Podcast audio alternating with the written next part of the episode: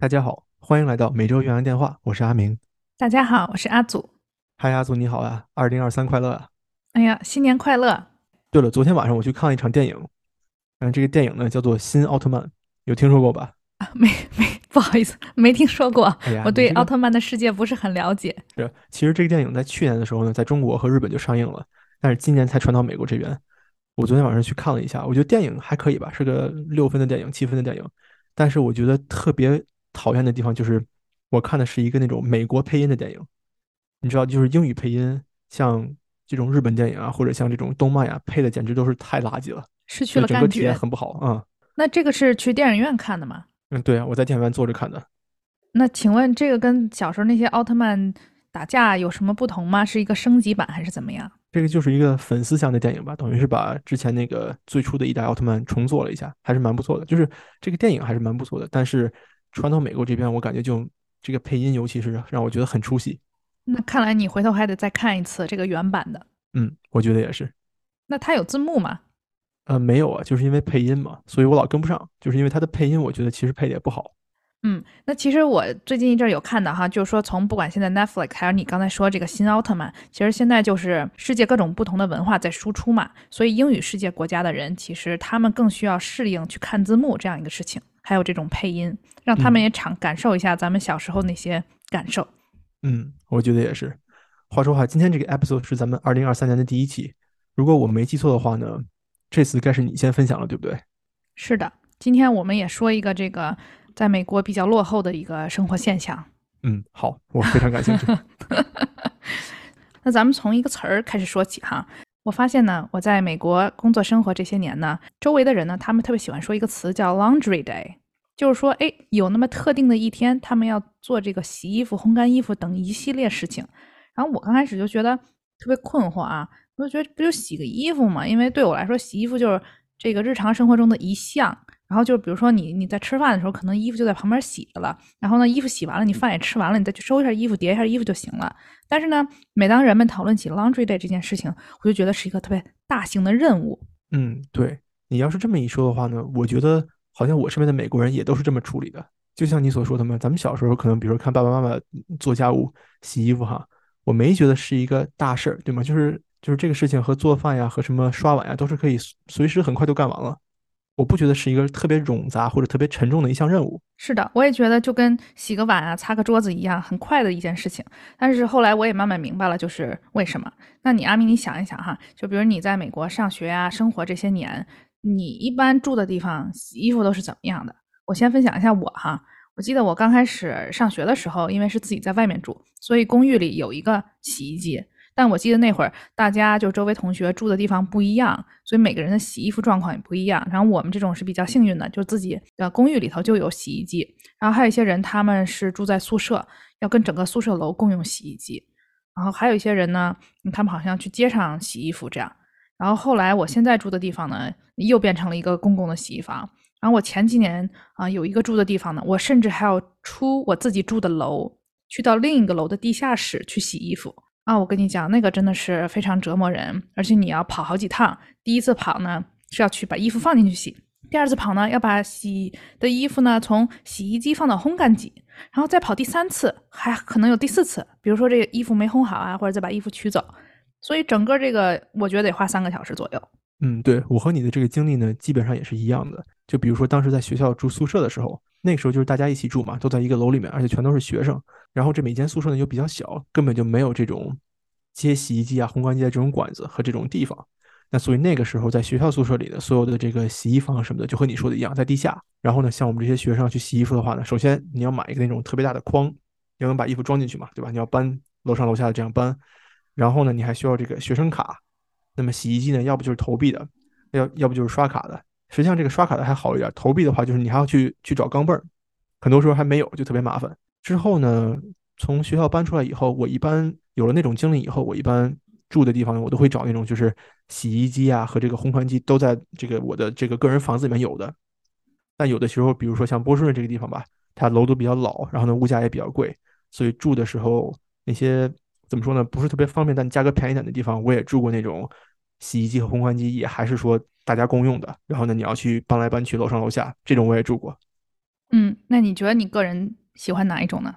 那我当然是喜欢有自己的这个洗衣机和烘干机了。不但从这个卫生角度来说，自用自的还是比较好。从这个方便的角度来说呢，我觉得不用说你的旧衣服攒着放在筐里面，然后等到攒齐了以后搬楼上楼下，而且你还要就是去怎么说呢？计划好了，我有我有三个小时能一起洗完，要不然的话你那个衣服留在公共的地方也不干净嘛，也不卫生，而且也不安全，是不是？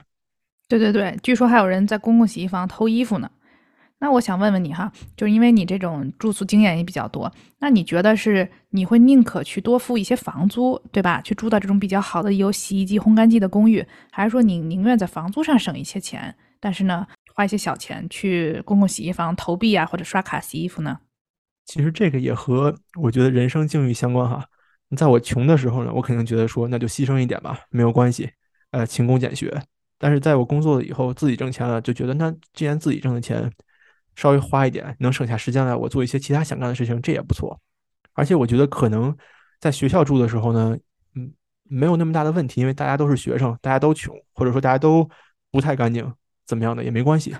但是等住到就是你懂吧？就是比如说都是一些小伙子住一块儿嘛，然后大家都打完球去洗衣服，哎，无所谓。但是等到比如说进入社会以后，那你出去外面租房子，你就不知道你住的是旁边是啥人了，对吧？可能有那种偷衣服的贼呀，或者有那些比如说。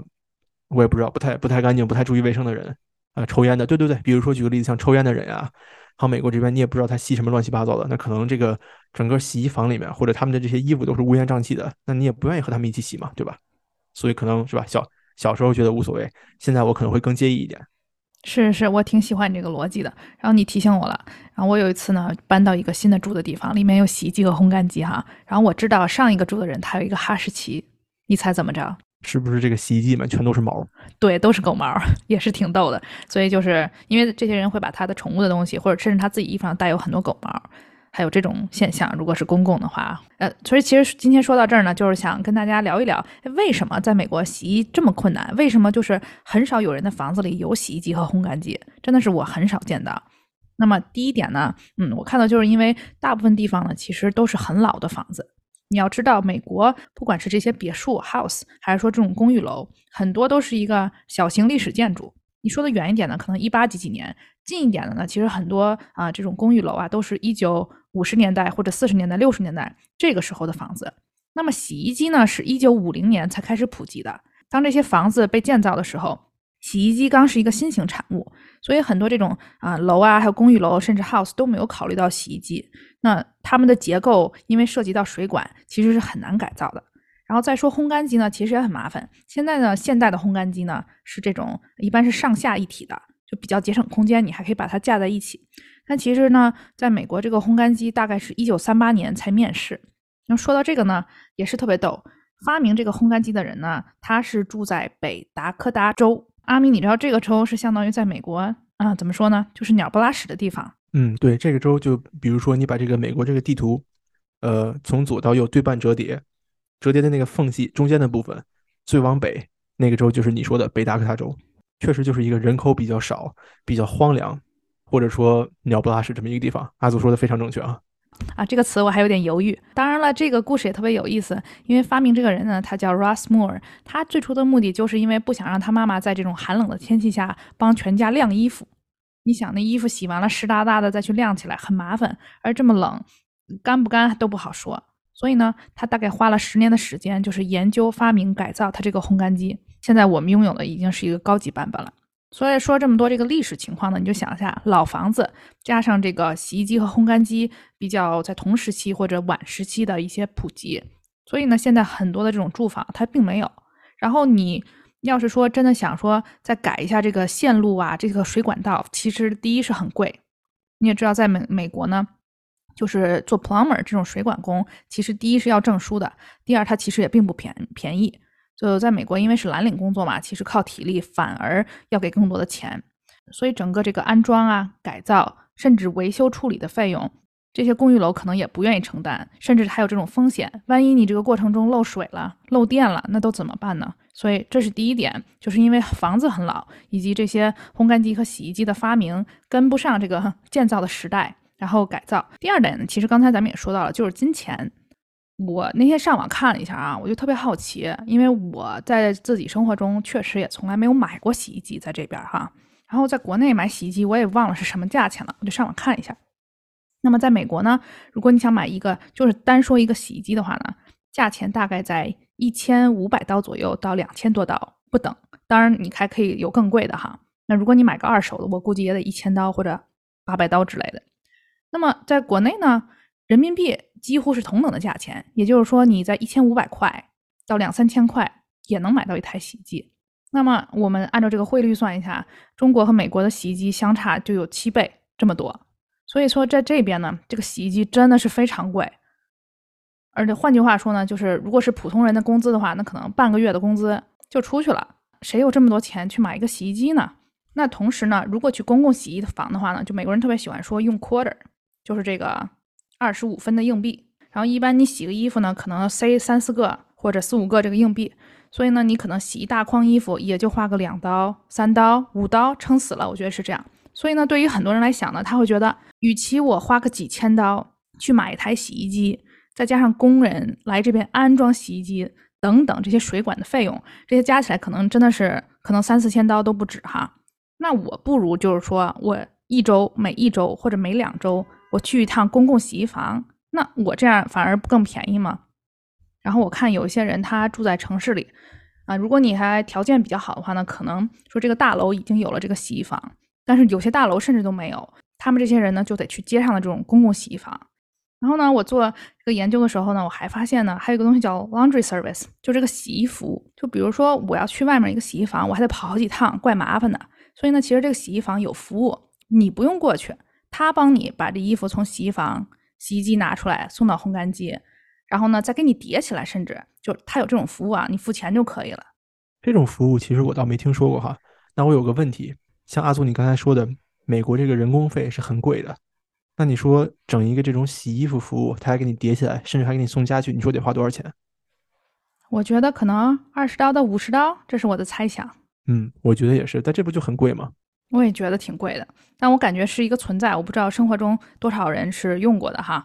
我是没见过这个，但我也是在网上看到，就是说有些公共洗衣房它可能有这个利润在，因为最近金球奖前两天刚刚颁布了一个奖，那个电影叫《Everything Everywhere》，是那个杨紫琼呃领衔主演的这个电影，就其中他们就是相当于他们家有一个这个 laundry mat 公共洗衣房，然后他们就住在这后面，所以我估计呢，如果从经营者的角度来讲呢，那就相当于你多提供一项服务，反正万一有人真的懒蛋愿意付这钱，那确实也挺赚的。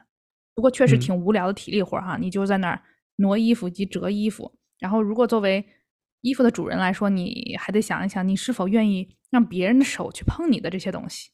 嗯，确实。我再加一点哈，这个洗衣房或者说这个干洗店这两种，实际上是上个世纪呢，嗯，在美国的这种亚洲移民比较常开的这些商店之一，很经典的这么一个 stereotype，就是一个刻板印象。很多来的移民，尤其是亚洲人，会开一个干洗店或者洗衣房。阿明，你这个小知识点补充的非常不错，是吧？我也觉得是。那么除了房屋结构呢和金钱考虑这两项以外呢，还有第三点也特别有意思。然后这就是政策规定这一项。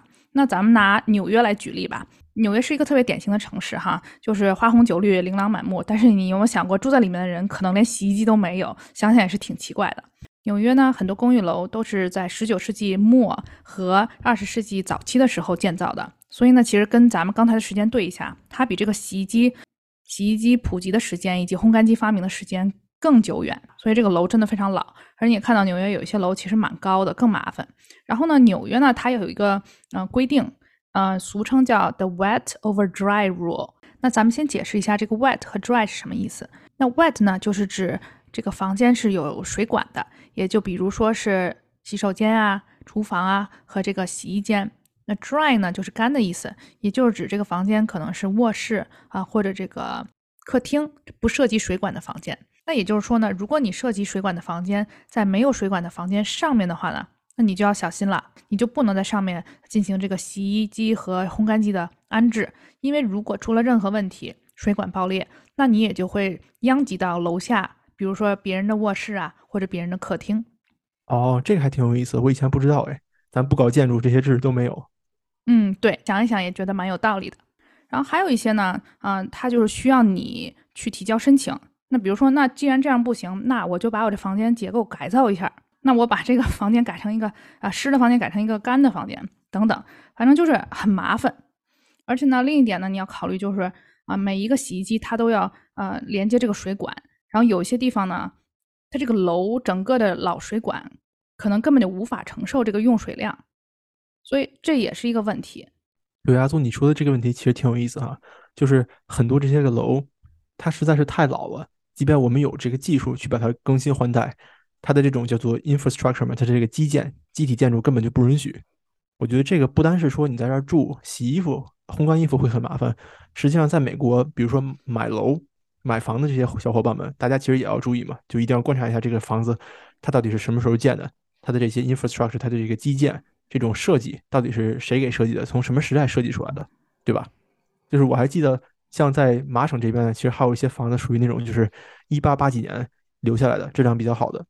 那那种房子呢，就是你买的时候，你从外面看肯定会觉得哇塞，好好看呀，这是什么，是吧？南北战争时期的这种经典历史遗留的这种很有代表性的别墅，甚至都可以跟政府注册说这是个古董，不能拆。嗯，但是你买是可以买的，但你要真正住进去，可能它会很不方便。你想想看，人家十九世纪的人取暖是用什么设备？那咱们现代人用的是什么设备，对吧？可能连暖气都没有。嗯，是是是，这个点非常好。嗯，看买房子的小伙伴确实也要注意一下，或者甚至说你这房子买的不错。但是后期可能改造的投入也十分大。那你想想，阿明，这比如说这种城市状况，虽然里面没有这些设备，但是这些人是会想办法的呀。所以我就有读到哈，就说呢，有些人他会非法搬运这些洗衣机、烘干机到家里，然后自己再安装上，还有这种。然后最搞笑的是呢，你想一下，可能二三十年前我估计才可以吧，就那会儿大部分电视都是那种。方头方脑的，就特别大的那么一个东西，所以其实那个大小呢，以及那个箱子，你想想，可能跟这个洗衣机差不多。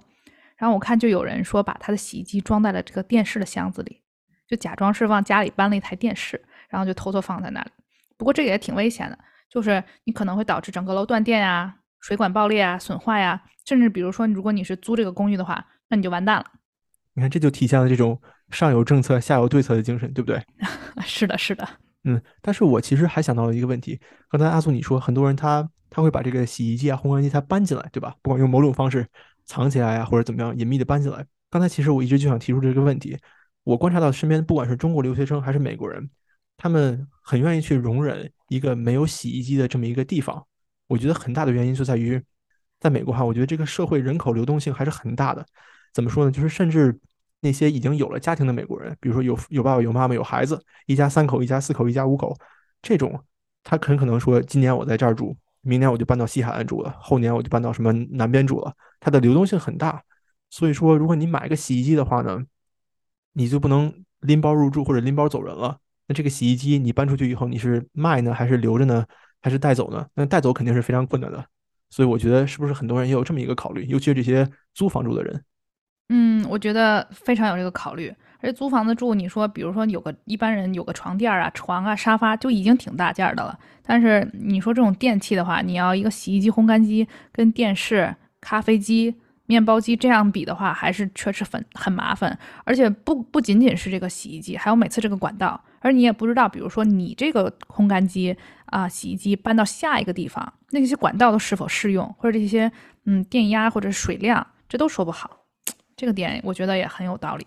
其实吐槽了半天这么多美国的洗衣机、烘干机呢，我还想说最后一点啊，就是其实你有没有注意到，在美国其实很多电视、电影，甚至这种时尚大片、摄影作品里，其实洗衣房、公共洗衣房都是一个非常非常经典的这么一个场景。你要不说我不知道，但你一说，我觉得哎，好像有这么一回事儿。所以呢，其实没有这段历史，没有这些陈旧的设施，哎，这个公共洗衣房也没有现在这个。时尚地位可以这么说吧，或者说像阿明刚才说的，有很多这种移民家庭，可能也没有机会给他们提供一个这种比较容易开始的这种生意。嗯，对，反正我觉得这个挺有意思的。今天跟大家聊一聊这个事情，呃，也欢迎我们的听众朋友们和我们一起分享，在你住的地方呢，有什么样特别的这种洗衣服或者烘干衣服的方法。还有一点哈，就是其实大家可能都已经知道了，只有我不知道。就是很多在美国买的衣服哈，它有的是不能烘干的，尤其是那些越贵的衣服，很有可能就越不能烘干。我之前其实就踩了很多这种雷嘛，那时候懒，买了一件衣服，觉得啊，那洗完了以后就烘呗。那实际上大家一定要看看这个衣服上的小标签，它有的会写说只能用冷水洗，只能用热水洗，不能烘干等等等等。这样的话呢，你们就不会像我一样报废了很多衣服。太可怕了，阿明，你可能是最后一个知道的人啊。那所以大家有这种羊毛啊、羊绒啊、真丝等衣服，千万不要烘干。当然了，也可以省一省电，不用烘干机，其实也都是可以的。好，阿祖，看刚才咱们这个话题呢，讲的是洗衣服，算是比较轻松的，对吧？那我再给你讲一个我觉得稍微有一点沉重的话题。好的，听众朋友们准备好了。嗯，首先呢，咱俩聊一下背景知识哈。你看，你和我在美国都看过医生，对吧？那你说美国这个医生他叫 doctor，对不对？嗯，也不完全是，他们有的时候是一些 nurse practitioner。嗯，对，就其实种类很多很多。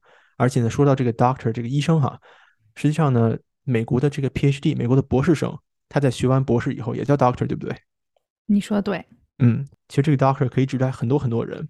我觉得这个职称还是。怎么说呢？五花八门，而且有的时候呢会让人很混乱。所以这个时候就要看这个人的背景到底是什么学历了，什么学校，哪里来的 doctor？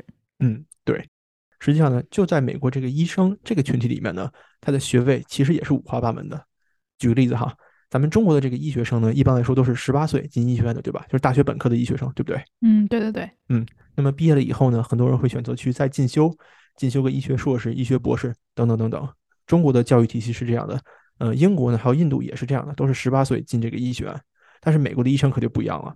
美国医生呢，他的这个学位叫做 M.D.（Medical Doctor），他还有一个拉丁的名字，我就不说了啊，我也不知道。美国医生他的这个职称叫 M.D。那么这些 M.D. 呢，他们其实拿的都是美国的这个医学博士学位。为什么是博士学位呢？因为美国的这个医学院是你要大学本科毕业以后才可以去考的。也就是说呢，学生要在本科的时候上四年，不管你是什么专业的都可以，把一些医学院的标准课程要上完，每个人再去写申请，再去申请医学院，在二十二岁、二十三岁甚至二十四岁，还有的学生可能会更老，他们才能够进入美国的医学院。学成了以后呢，这个学位它其实是一个博士的学位。那我有个小问题，如果我是天才儿童，比如说我十六岁就开始上大学了，也就是说我十六岁高中毕业，那是不是我二十岁的时候我也可以申请医学院？嗯，对。就是申请医学院的话，它本科学位是要求，但如果比如说你就是很聪明，那你就是能上，那这个也可以。所以没有年龄要求，只有学位要求。嗯，对，没有年龄要求，只有学位要求。嗯，咱们假设说本科毕业以后，二十二岁的小年轻，他考上了医学院，二十三岁开始上，那么医学院的是四年，上完了以后他拿到博士学位，那他应该是多大呢？是不是二十七、二十八这样，对吧？差不多。嗯，对，美国的这个医学院毕业以后，他只是一个 M.D，就是医学博士。要成为一个正式的医生，还需要一个住院医师这么一个训练的这种时间。那这个住院医师训练时间呢，实际上它的区间很大，根据你的专业不同，他住院医师的训练时间可能会不同。举个简单的例子哈，在美国，这个专科倾向最小的这么一种医生叫做家庭医生，他就是那种感冒发烧啊，或者一般的有一些什么小病小灾，去这些医生这儿看，他们的这个住院医师的时间一般来说是三年，就还可以。你要是想学一个比较难、比较专的这么一种职位，比如说神经科医生、脑外科手术医生，这种就是技巧要求会很高哈。他的这个住院医师时间呢，甚至可以达到八年。那你想想看，如果你二十七岁和二十八岁医学博士毕业以后，你再来个八年，那你是多大了？是不是就三十六了？甚至更老？对的。嗯，所以美国的医生哈，医学博士，他们呢不但经受了很严苛的训练，而且呢，他们是比像这个英国呀、印度啊、中国这些医生的平均年龄要大的。就是因为他们是研究生才开始学医学，而不是本科。嗯，这个时候呢，想插入一个娱乐小常识，就是其实有个美剧叫《实习医生格雷》嘛，非常火。但是你看里面的人，其实已经都都是在三十多岁左右，我记得。然后就是讲的他们在住院医师期间的一些故事吧。你看阿祖爱看剧这个爱好，是不是一下就体现出来了？都联系起来了。嗯，对。咱们刚才讲的是美国的这个 M.D. 他们的训练过程哈。实际上，美国的医生除了 M.D. 以外呢，还有一种叫做 D.O. 那么 D.O 呢是 Doctor of Osteopathic Medicine，那是什么词语？我看到国内有翻译呢，把它翻译成整骨医学博士。为什么叫整骨呢？是因为这个 osteo 这个词根它有骨骼的意思，这个词根 osteo。但是呢，我个人觉得哈，这个翻译它其实不准确，正确的翻译应该是全人体治疗法医学博士。什么意思呢？就是这个 D.O 这个 Doctor of Osteopathic Medicine，它实际上是一个历史遗留问题。就是在南北战争时期呢，这个有一个军医，他觉得说美国这个 M.D. 训练方法他不太认同，那么他呢就建立了自己的这么一个医师培训体系，叫做 Osteopathic Medicine。他觉得呢要治疗这个人呢，不能光治疗这个症状，而是要有一个全人体的这么一个这个概念，也就是说我治疗是整个这个人，而不是一个某某系统的这么一个特殊的疾病，是这个意思。那么 MD 训练系统和 DO 教学系统这两个系统之间呢，其实具体来说是没有什么区别的。两种医学院训练出来的医生呢，都可以考同样的这种认证考试，都会成为同等合格的这个医生。那么具体来说呢，这两个医学教育系统没有任何区别。但是我想说的是，在美国呢，大概有一百五十五所 MD 医学院，只有三十八所 DO 医学院。而且呢，在 DO 医学院录取的时候呢，他所要求的这个学术成就呢，其实是要低于 MD 的。也就是说，MD 医学院更难进一点，DO 医学院呢比较好进。在美国的这些医学学生里面呢，只要是能申请上 MD 学校的呢，他都不会去 DO 学校，这个是一个不成文的规定了，就是因为他们会更倾向于去质量更好的 MD 学校。所以说呢，很多 DO 会声称我们和 MD 受到的是一样的教育，考的是一样的考试，我们都是同等质量的医生。这个从某种程度上来说呢，对，但是呢，也有一些区别。确实是在录取的时候呢，DO 医生比 MD 医生所达到的学术成就要低一点。就比如说从 GPA 上呀，或者从文章发表啊，或者从其他的一些入门考试上呢，都要比 MD 平均要低一些。所以这个是大家选取医生的时候一个考量。嗯。那所以你到底是 MD 毕业还是 DO 毕业，其实完全取决于你当初去的学校。嗯，对，没错。嗯，有有意思哈。呃其实不是说你进了学校选了什么，跟这个一点关系都没有。阿祖这个理解的是非常好的。那么最后再加一点哈，除了 MD 和 DO 以外呢，你在美国还能够看到另外一种医生，他的学位叫做 MBBS。这个是什么意思呢？是 Bachelor in Medicine，还有 Bachelor in Surgery。也就是说，本科医学学位加上本科手术学位，那么这个是怎么来的呢？咱不是说了吗？美国的医生都是医学博士，怎么还有本科呢？那么这种呢，一般来说你都会在印度医生他的这个 title 上，他的这个职称上看到，这些医生都是在印度啊或者其他一些有本科医学院的国家学完医以后，来到美国做这个住院医师的培训。那么培训之后呢，他能在这边成为医生，他的 title 他的这个职称就是 MBBS，因为他读的就是本科的这个学位。所以，也就是为什么很多印度医生啊，或者中国医生，或者英国的医生，你会觉得他们好像比这个美国训练的医生年轻一点，就是因为他们在本科的时候学医，而不是说这个研究生、博士的时候学的医。嗯，赚了赚了。那这些人他们可以成为一个 DO 或者 MD 吗？他们就不可以了，就是因为人家在那边本科已经学完医了，就没有必要在美国再追求一个医学学位了。所以他们呢，只是永远的医学学士。但是美国训练的医生对吧，都是医学博士。很多人说，哈说你在印度学的医和在美国学的医可能质量是不一样的。但是这些 MBBS 呢，他们能在这儿当医生，肯定也是因为考过了这个资格认证考试的，对吧？嗯，所以还是可以值得信赖的。嗯，对。但如果呢，大家就是我就想要一个 MD 给我看病，这其实也没有错，因为还是还是患者的这个需求是第一嘛，对吧？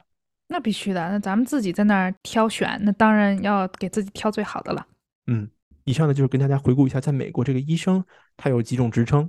我们都能看到什么样的医生？下面咱们来讲今天的故事。时间回到二零一五年的一月十三日，在美国佛罗里达州，就是南部的这么一个州哈，沙滩棕榈树，对吧？这个州呢有一个城市叫做 West Palm Beach，翻译过来呢叫做西棕榈滩，这么一个地方。这地方有一家医院叫做 Saint Mary's Medical Center，翻译过来叫圣玛丽医学中心。说到西棕榈啊，我想说这是 Trump 川普的大本营啊。是吗？我都不知道哎。对，就是他，嗯，不在纽约的时候，他就去那儿，然后他在那边还有自己的庄园啊，高尔夫俱乐部，所以对，这是川川普的圣地。虽然不知道跟今天的故事有没有任何关联哈。嗯，没有一点关联，放心吧。然后还想说，其实这个地方就是以有钱人而著名。然后我为什么比较熟呢？因为他就是之前每个冬季他有这个马术比赛。就是相当于啊，像阿明说的，天气比较好，所以全世界呢，呃，冬天的时候都会去这个地方进行马术比赛。所以你整个想一下啊，这个地方的氛围是如何的哈，就是挺挺金钱氛围的。感谢阿祖刚才的分享哈，在这个西棕榈滩这么个地方呢，有一个医院叫做 Saint Mary's Medical Center，对吧？圣玛丽医学中心。在二零一五年十二月十三日的时候呢，警察来到了这家医院，从这家医院的这个妇产科，就是 OBGYN 妇产科这个地方呢。带走了一名是医生穿着的，但是看上去很年轻的黑人少年。这个黑人少年就是我们今天的主人公，他的名字呢叫做 Malachi Love Robinson。咱们翻译一下吧，马拉凯·乐福·罗宾逊。这名黑人青年，他被带走的时候，像我刚才说的，穿的是白大褂，完全是一个医生的装扮，看起来好像是吧，很庄严肃穆的。但是呢，在警察给媒体诉说了为什么抓他这个经过之后呢，大家都觉得哇，真令人啧舌。据医院的员工表示，这个小孩呢已经穿着医生的衣服。在这个医院晃了好几个月了，也不知道在干嘛。等这个医院员工对他产生怀疑，报警把他抓住以后呢，他再跟警察解释或者说辩解说啊，我就想在这儿呢，呃，跟这个医生观摩一下，我对这个医疗感兴趣，我就想看看是怎么回事，学习一下。那实际上，阿祖你也是知道哈，在美国这个医院也不是说谁想进就能进的，尤其是妇产科，对吧？毕竟说人家是产妇还有婴儿，那么呢，这个安全是一定要保证的。而且你说你进就进了，那你参观你就参观嘛，你干嘛非假扮成医生还要到处乱走呢？对吧？肯定他是有一些图谋的。而且按理说这些医院，我记得这些人都有这样一个门禁卡，就是按理说你出出进进各个地方都是需要身份验证的，就不知道他这是怎么混进去的。嗯，对这个问题其实问得很好啊，非常关键。那么呢，媒体采访了这家医院的一个医生，这个医生叫 Sebastian Kent，肯特医生。那么这名医生就说呢，说当时这个青年他的话术会很令人信服哈，他编了一大堆故事，说我是某某地方的学生，我来这儿观摩等等等等这样。那么呢，在很多这种需要有门禁的地方，等于是骗开了这个门禁。这个青年呢，当时因为他是只有十七岁，所以呢，警察选择了没有公开他的身份，因为还没有成年嘛，只是对他进行了这个口头的训诫，然后就把他放走了。咱们时间来到第二年，也就是二零一六年一月份，这个叫做 Love Robinson 乐福罗宾逊的黑人青年，在同样的地方建立了一家自己的医疗诊所，叫做 New Birth New Life Holistic Alternative Medical Center and Urgent Care。那他所租的这个大楼呢，实际上是一个相当于是有很多不同的医疗诊所的这么一个楼。所以说，在同一个楼里面，大家可能互相也都不认识，互相呢也都不会去关注说他家诊所是干嘛的。那这个小孩呢，他不但注册了这么一个诊所，他还给自己呢在网络上建立了一个诊所网站。那么这个网站上呢，给他介绍说他是一名什么什么医生，他的主治，他擅长的是治疗什么方面的疾病，他能给病人提供什么样的服务。他不但呢建立了这么一个诊所，还雇了两个员工，都是前台嘛，就是为了约病人啊这种问诊。这个小孩呢还伪造了一个这种 MD 的证书。并且呢，还在一个患者可以给医生打分的网站上给自己建立一个账号，还给自己写了很多评价，说这个医生怎么怎么好，怎么说就是这个有点玩脱了哈。但是他很了解这个行业里需要什么，嗯，对，全套备齐。是啊，在自己的介绍上呢，他说他是一个 a well-rounded professional，一个非常全面的医生啊，还说呢，他用一种系统性的这种医疗方法来帮助病人根除他的病症。而且呢，他还把自己的这个年龄写成了二十五岁，实际上他当时才有十八岁嘛，他写成了二十五岁，还说自己在同时兼职做一名神父，一个 minister。我服了，嗯，很好，他把这个医疗和这叫什么呀，迷信或者宗教结合在了一起。嗯，对啊。那么呢，他搞了这么一摊事儿以后呢，当然会有病人去找他的，他也就是给人家所谓的看了很多病，也收了人家的钱。那么这件事儿呢，不知道怎么样，就又被警察看到了。那么警察呢，在二零一六年的二月份的时候呢，就制定了一个卧底行动，假装病人去给他看病。在这个马拉凯给这名卧底探员做了一系列这种身体检查以后，这个探员就把他抓住了。我们有证据了，就是你在无照行医嘛。因为这个人呢之前就犯过事儿，所以当时媒体呃对他有很大的关注嘛，甚至还有人来采访他，因为他因为他进了局子以后呢，交了保释金就被放出来了，所以甚至还有像什么早安美国呀、什么 ABC 啊、CNN 还对他进行了采访。那么在采访的过程中呢，他这个人就很耍赖嘛，就说啊，我其实我有一个 doctor 的这种 degree，我有一个 doctor 的这种学位，嗯，但是呢，我这个学位具体在什么学科呢？我不想告诉你。这个就回到了咱们一开始说的嘛，在美国，医生叫 doctor，但如果你拿了一个 PhD，拿了一个博士学位，你也叫 doctor，对吧？他就是利用这种混淆，他来辩解说不，我其实是有一个 PhD，有一个博士学位，但是具体是什么博士呢？我不告诉你。在因为这件事情被抓而又出名以后呢，在二零一八年的一月四号，马拉凯这名黑人男青年他承认了十四项罪名，被判了三年半的监狱时间。那么这件事儿呢，好像就解决了一样。但是呢，我曾经看过一个他在监狱里面的采访。那么这个采访者问他说：“你对你自己这个行为，嗯，有什么感想啊？你现在在监狱里待了这么久了。”他的回答是什么呢？是我最大的遗憾呢，就是这件事是如何毁了我的生活。我曾经有很多可以去做的事情，但我却选择了他。那么他等于是断送了我很多的希望。当时我看完这个采访以后，我就会觉得说，这个孩子好像也没有悔过哈。他只说他自己的行为给自己造成如何如何的损失，但实际上呢，他在做这个假的诊所的过程中呢，其实上是看过病人的。那么这些病人呢，可能都变成了他的受害者，他好像对他们也没有什么歉意。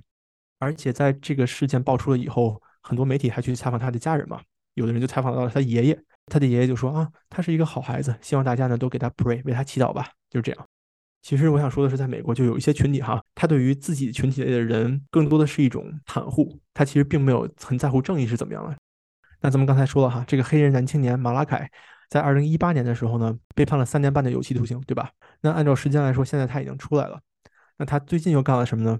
我给大家讲一讲哈。他在二零一九年的九月份又被抓了，为什么被抓了呢？他出狱以后呢，在一家这个物流中心干活。等于是帮人家送货呀，或者做一些这种客户服务。在做这个工作的同时呢，他搞了一个诡计，在客户付给公司的这些呃结款的时候呢，他把自己的账号给了人家客户了，等于说他让客户把人家这个要付给公司的钱打到了自己的账上，就等于是从公司偷钱嘛。那么偷钱呢被老板发现了，老板就报警了，警察就很快就抓到他了。在二零一九年的时候，啊，这个小伙呢又被判了二十八个月的监禁。在这之后呢，就没有他的消息了。所以这个是啊，这名行骗的小伙马拉凯从当医生之后这一系列的犯罪道路走过来，现在是这样一个情况。嗯，我还有个小问题啊，我就在想，刚开始他开诊所啊，或者说甚至雇佣其他人员等等这一些行为，他需要一些金钱支持啊。你这个租这个诊所也不少钱，那比如说他这个金钱来源又是哪里呢？他的刚才你提到他爷爷，那他父母这边或者兄弟姐妹有什么情况吗？啊，具体他的这个资金来源，其实网上没有说的很清楚。但我曾经看到过别人分析他的消息，就是说他在建立这个诊所的过程中，肯定还是骗了一些人来给他投资的。可能你看他之前作为一个十七岁的青年，在医院里面穿着一个医生的衣服到处乱走，好像别人也没有发现他是一个有什么问题，对吧？只是说他走的时间太长了，晃悠的时间太长了，别人才发现才报的警。但实际上我刚才说了，他因为这个假的诊所被判了三年半。但实际上，这三年半呢，还包括一些其他的很多很多别的罪名。就比如说，他在开诊所的同时呢，他曾经接到过一名八十六岁妇女的这个求救电话，就是说我我觉得身体有问题，我想去看看医生。这个马拉凯呢，他就去了这个八十六岁老妇人的家里面，在这个给这个老妇人做某种呃医疗干预的同时呢，这个老妇人就感到了身体有很多不适的症状。于是这个马拉凯呢，就给他叫了个急救车。在急救车把这个老妇人拉走了以后呢，这个小伙就开始在家里面偷东西了，就把老妇人的什么支票本啊什么全都翻出来了。用人家的支票本给自己开了一个大支票，那这件事呢，也是他后来被判三年半的一个其中的一项罪名。他不但骗别人哈，他其实还骗自己家里人。比如说，他曾经借用他奶奶的这么一个身份信息，到弗吉尼亚州给自己买了辆车。当然，这个事儿后来也被他奶奶给告到法庭上了。那么他呢，当然把这个车就还了，也赔了钱。我觉得哈，他就是一个职业的罪犯，他其实没有什么道德约束呀，也不是说真想做医生。剩下一些其他的行为跟这个想做医生也毫无相关。然后，因为阿明这一系列叫美式大忽悠嘛，然后我就想到一件事情啊，美国呢，其实它是一个非常注重诚信的社会，说是这么说，但实际上呢，注重诚信的意思就是说一切都要靠你自觉，这是我的一个个人感觉。去很多地方，比如说。嗯，最简单就是，比如平常咱们逛街购物，你说我想退货，你说怎么着，人家一般都会选择相信你，没有人会问你太多的证据，来证明一下你什么时候买的，证明一下它怎么坏了，对吧？没有这么复杂，你想退货那咱就退。然后比如说工作上的也是，嗯，简历上的你你去写你是哪个学校毕业的或者怎么样，其实就是在最后的最后呢，人家会真的去问你说，好，把你的这个证书发来，把你的这个啊成绩单发来。但是不会再说一开始就让你提交这些信息，很多情况下是这样的哈，这是我的个人经验。所以我觉得，如果说生活中真的有人想忽悠、想钻空子，那也不是不可以，甚至有人以此谋生的，对吧？就是因为一切都基于诚信。嗯，没错，所有人的默认就是你在说实话，这样。嗯，对。像刚才我提到的哈，这个小伙马阿凯，他在建立这个医疗诊所的同时呢，他还伪造了自己的学历证书。那这个证书呢，也不会有人真去证实说啊，你是不是在这个学校毕业的？他把这个证书。画的很漂亮，摆在墙上，很多人就会去相信了，对吧？那之前还有一点呢，我忘了讲了，他这个诊所在网上信放的信息呢，实际上是声称自己提供的是 alternative medicine，中文的翻译叫做替代医学，或者叫另类医学，甚至叫做边缘医学，就是什么意思呢？就是咱们现在所谓看到的西医啊，这个医学叫做对抗医学嘛，allopathic medicine 是一种哦，还有这么个词呢？对，是一种就是以科学为主的，以证据为主这种论证的这一个学科。但是替代医学的定义呢，就是它往往是没有足够的人体实验或者临床实证，或者没有合乎科学的解释以及生物学的这种医疗方式来作为论证的。举例子吧，比如说像咱们熟知的这个人体冷冻技术，说可以治疗癌症，把我冻起来，然后五年之后把我解冻了，然后就能治疗癌症了。或者像这种信仰疗法，你信上帝，信真主，然后你的这个癌症能好。或者说像美国这边很实行的 chiropractor，就是脊柱按摩疗法，甚至像咱们中医说的这个针灸疗法呀。我记得以前咱们在国内还听过什么尿疗法，就是你喝尿能治病，这种它都属于叫做替代医学。那为什么？就是因为它没有这种很严谨的科学或者实验证据来论证呢？行，我帮大家翻译一下，就是边缘医学或者一些非主流，可以这样理解吗？在比如说当今这个时间点下，嗯，可以是这么理解的。那么呢，在美国，像咱们说的这个对抗医学这种传统的西医，它其实如果你要开个诊所的话，你也是需要提供相关的资质的。但是呢，对于像 alternative medicine 这种替代医学，实际上我觉得美国更多的把它看成一种文化现象，因为美国的文化是多种多样的嘛，像是吧中医啊，什么什么什么非洲人他有一些自己的这种治病方式啊，土著印第安人有一些自己的这种治病方式啊，这种其实他们更多的看的是一个文化现象。那么这个文化现象呢，对他们这个监管就不是很有呃规则所所限制。像很多这种按摩店，他会说什么啊，我能治疗运动伤害等等等等，实际上可能也没有像实际上可能也没有这种相关机构的证明，对吧？嗯，理疗性质更强一些，感觉。嗯，对。所以说呢，就是大家如果在美国就医的话呢，也要看清楚哈。如果有一个地方他说我是替代医疗，我是这种 alternative medicine，大家一定要知道这个和咱们概念上理解的这种西医它其实是不相关的。嗯嗯，明白了，这个点我确实没有听说过。今天呢，就想从一个美国小骗子他的这种行骗经历上，给大家讲一下美国这些呃医疗机构里面都有什么样的医生啊，甚至咱们能遇到什么样的这种医疗服务人员。嗯，学习了很多新知识。欢迎我们的听众朋友们在微信、喜马拉雅、Apple Podcast 还有 Spotify 上找到我们。如果大家想直接和我们联系呢，也可以发送 email 到每周岳阳电话的全拼 at gmail.com。新年快乐，拜拜，拜拜。